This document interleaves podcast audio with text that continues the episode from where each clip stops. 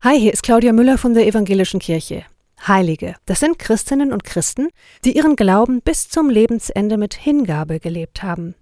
Diese Heiligen feiert die katholische Kirche heute an, aller Heiligen. Man kann sich das ein bisschen vorstellen wie im Sport. Dort gibt es Superstars und Sportler, an die erinnern sich maximal noch ihre Familien. Trotzdem war es wichtig, dass die in ihrem Verein waren zu ihrer Zeit. Unter den katholischen Heiligen gibt es auch sowas wie Superstars. Franz von Assisi zum Beispiel oder Augustinus.